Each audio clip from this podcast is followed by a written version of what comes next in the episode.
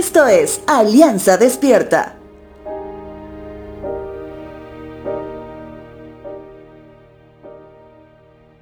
Cuán saludable es vivir y pensar bajo la voluntad de Dios, ya que en el tiempo nos hemos percatado que los planes netamente humanos carecen de la sabiduría de Dios.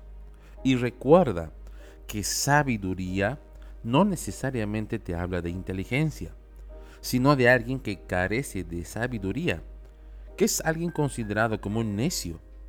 Como ejemplo te hablo de Stephen Hawking, uno de los científicos más inteligentes de la era moderna, que padeció de una enfermedad que paralizaba gran parte de su cuerpo, y siendo cuidado en ese estado por su amada esposa, él decide dejarla para iniciar una nueva relación con su enfermera.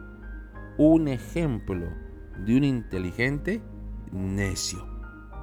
Te hablo de esto porque cuando colocas tus planes en las manos de Dios, estos sin duda que van a ser modificados. En un 30% tal vez, en un 50% posiblemente, y tal vez un 100%. Tal vez dijiste, quiero casarme con esa persona, pero Dios frustró tus planes al 100%. Y reconociste ello. Eres alguien que aprendió a vivir bajo la voluntad de Dios. Decido buscar otro trabajo con mejor paga, pero Dios te dice que es un plan bueno, pero hasta el 50%, ya que evidentemente necesitas otro trabajo, pero no necesariamente el que pague más. Libro de Proverbios capítulo 16 versos 1 al 3 dice lo siguiente. Podemos hacer nuestros planes, pero la respuesta correcta viene del Señor. La gente puede considerarse pura según su propia opinión, pero el Señor examina sus intenciones. Pon todo lo que hagas en manos del Señor y tus planes tendrán éxito.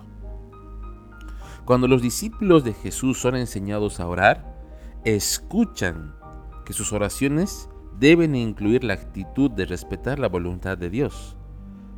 Ahora de pronto uno podría decir que es más fácil decirlo que hacerlo, pero te recuerdo, antes de que Jesús sea apresado y torturado, sabiendo lo que pasaría, nuestro Señor dijo, Padre mío, si no es posible que pase esta copa a menos que yo la beba, entonces hágase tu voluntad.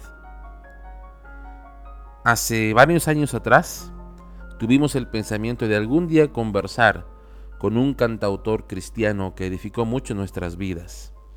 Y mandamos un correo electrónico sabiendo que la voluntad es de Dios y no la nuestra.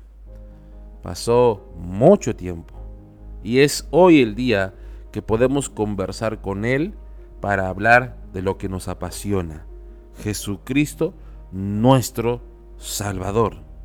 Recuerda, te esperamos hoy a las 8 de la noche en nuestras redes para conocer lo que significa la voluntad de Dios y nuestra alabanza en medio de un devocional como lo que estás escuchando ahora. Que Dios te bendiga.